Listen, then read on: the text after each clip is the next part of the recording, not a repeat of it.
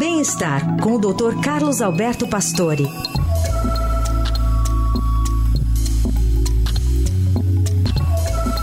Oi, doutor Pastore, bom dia. Bom dia, Heisen. Bom dia, ouvintes. Alimentação saudável é sempre um assunto em pauta, né, doutor Pastore? Mas como é que ela pode ajudar o nosso cérebro? É interessante o trabalho de uma, uma pesquisadora da Harvard, que era uma chamada psiquiatra nutricional. Ela estuda o tipo de alimento que pode melhorar o humor, melhorar a memória e ajudar o cérebro a funcionar mais eficiente.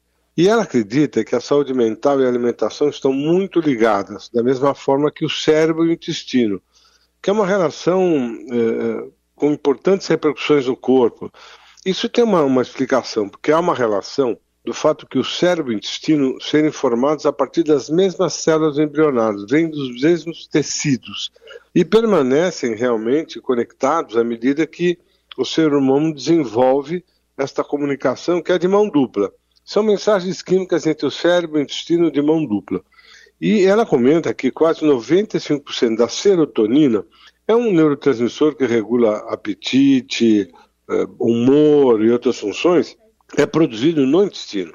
Então, se a alimentação não for saudável, o intestino pode ficar inflamado, não funcionar bem e levar a ansiedade, depressão e outras alterações importantes. Agora, não há dúvida que há uma relação da nossa alimentação intestino realmente com o nosso humor. Quer dizer, não há a menor dúvida que dieta saudável, alimentação adequada melhora tanto o corpo como a mente. Né?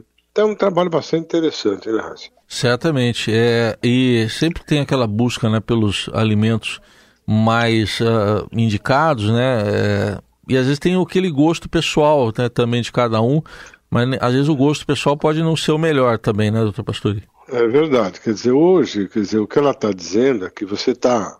Claro que você não vai deixar de comer algumas coisas que você gosta. Depende só de quantidade, mas ela mostra como é importante ter uma alimentação saudável.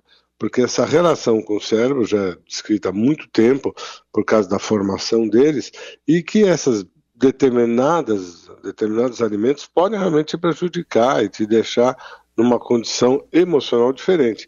E isso é muito interessante porque isso é mais um aliado né, que está na nossa mão, que é a alimentação, além do exercício, etc. Então, acho que é um, uma dica interessante para as pessoas pensarem um pouco na alimentação e no humor. Né? Muito bem, tá aí. Dica do Dr. Carlos Roberto Pastore, que está aqui no Jornal Eldorado falando de saúde às segundas, quartas e sextas. Obrigado, até sexta. Até sexta.